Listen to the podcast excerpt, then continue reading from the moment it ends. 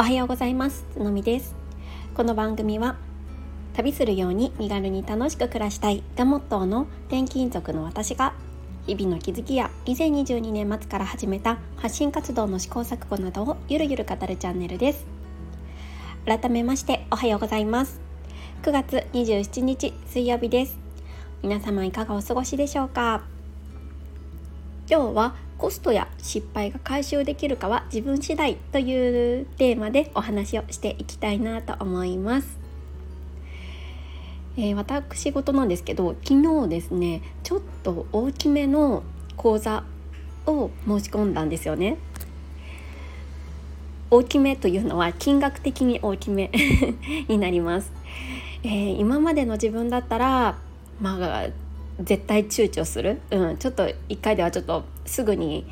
申し込もうっていう決断には至らないような金額のものなんですけれども申し込みました。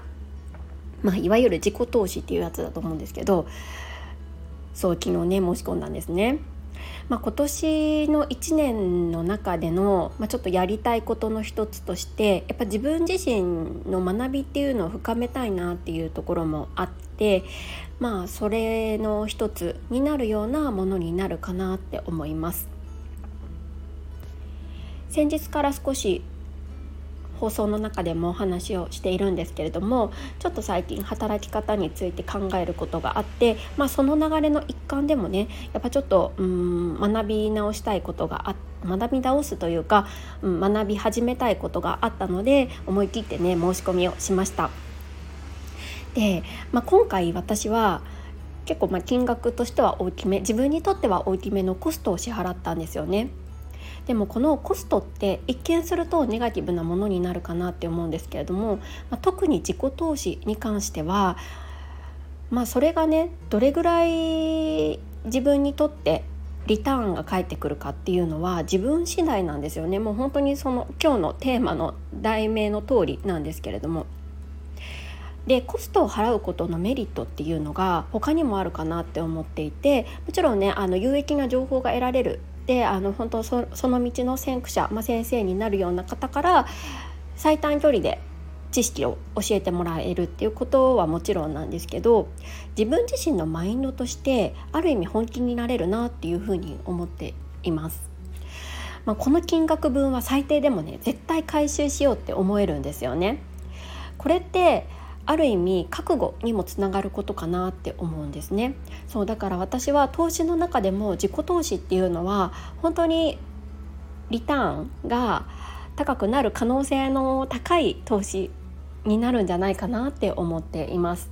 そうそんな気づきがあった中ちょうどね、えーと、今朝、えー、まあ、これは放送収録しているのが前日になるので9月26日の朝ボイシーのスタートアップ営業ラジオの J さんがまさにねあの私が、えーと、昨日行ったような行動と結びつくようなねテーマの放送をされていました。題名が費用対効果は自分で上げられるというものです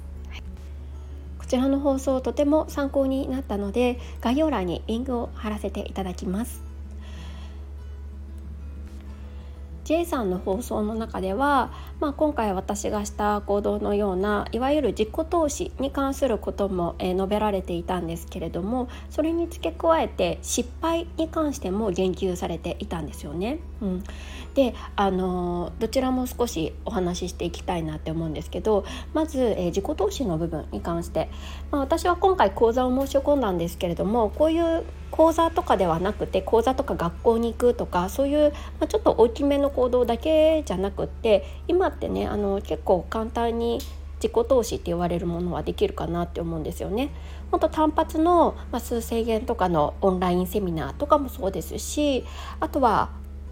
もっと手軽なところだと本とかがありますよね。そうでこれらを、まあ、出席する本を購入する、まあ、この行動を一つ取る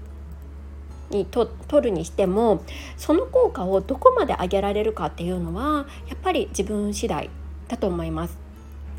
今って何でもこう検索していわゆるうーん、まあ、レビューであったりとか一見するとこれが正解って思われ思われるような内容がネット上って溢れているじゃないですかだから私たちってどうしても先回りしてこのレビューはどうだろうとか私結構映画映画とかでやっちゃうんですけどどういう風に言われてるかなとかあとね例えばセミナーだったらどんな効果があるんだろうとかいろいろ考えて考えるというか検索をしてしまうんですけれどもでも結局その正解とかレビューっていうのは他の人にとっての結果であって自分のものとは違うんですよね。どうしても正解が欲しいと思って検索をかけてしまったりするんですけどやっぱり自分自身の行動によって大きくその効果っていうのが変わるっていうのが自己投資の大きな特徴なのかなっていうふうに思います。で次にねちょっとコストについてもあコストじゃない、えーと失敗についてもちょっとお話をしていこうかなって思うんですけれども失敗っていうことも一見するとあのネガティブなものなんですよねそしてある意味コストを払っていることになるかなって思います例えばなんですけど分かりやすい例で言うとあの私前職で営業をやっていたっていうお話をしていたと思うんですけどあの最初にねあのやる仕事っていうのがいわゆる飛び込み営業だったんですね。うん、あのすっごい泥臭い営業なんですけどもう一軒一軒お宅を回って、えーと、お客さんになってもらえませんかっていうような営業になるんですが、まあ、これもねあの本当時間と体力と労力をかけてコストを払ってお客さんを獲得する作業なんですよね。でもその 95%95% もっとかな98%ぐらいはいわゆる失敗に終わるんです。うん、みんなお客さんにはなってくれないんですよね。そうだから莫大な労力いわゆるコストをかけて2%のお客さんを捕まえに行くっていう作業になります。ね、これってもうほとんどが結局失敗に終わるんだったらなんか意味ないんじゃないかってね最初新入社員の頃思ってたんですでもずっとやっぱりやっていくとやっぱそれはその失敗の中でいろいろ得てくるものっていう知見が溜まってきたりとかあこういうふうにお客さんとコミュニケーションを取ればいいんだなっていう、まあ、場数をね踏めるきっかけになるのでやっぱりすごい意味あることだったっていうのがね今になって分か分かります。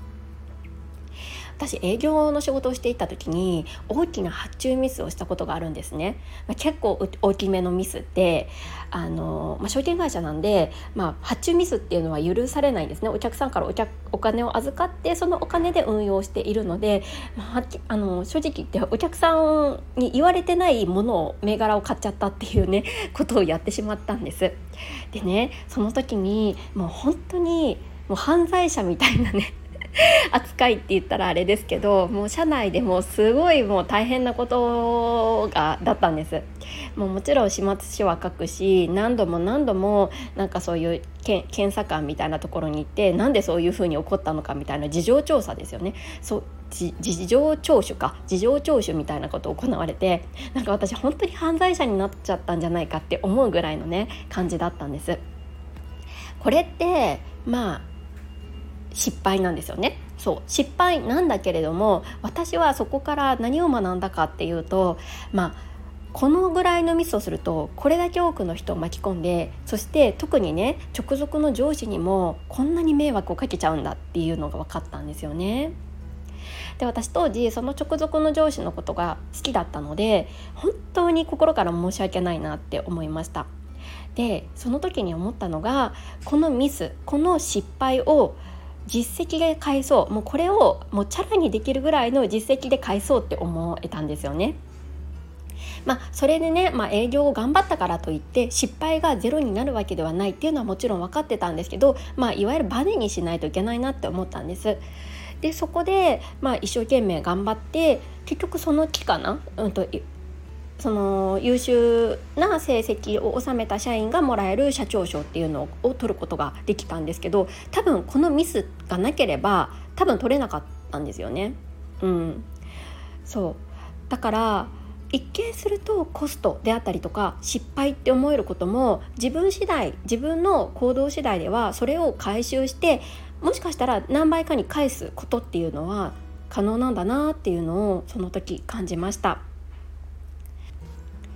皆さんは最近支払ったコストもしくは失敗などありますか？やっぱりそれをどういうふうに捉えるかどういうふうにしていくかっていうのは自分次第だなって思うのでもし何かねこんな経験あるよっていうことがありましたら是非コメント欄などで教えていただけると嬉しいです。そう私は昨日ね あの ちょっと金額的には大きめの講座を申し込んだので、まあ、ちょっとね気合を入れてまたあの一からいろいろ勉強していきたいなって思っています。そうこれがねあの果たしてただただコストになるのかそれともまああのそれがね何かしらに実ってあの回収してくれるような果実になるのかっていうのはこれからになるんですけれども、まあ、またね進捗とかをお話できればいいなって思っています。はいここまで聞いてくださって本当にありがとうございます。いいねやコメントなど更新の励みになっております。はい、えー、週半ばということで今日も軽やかに健やかに過ごしていきましょう。それではまた明日。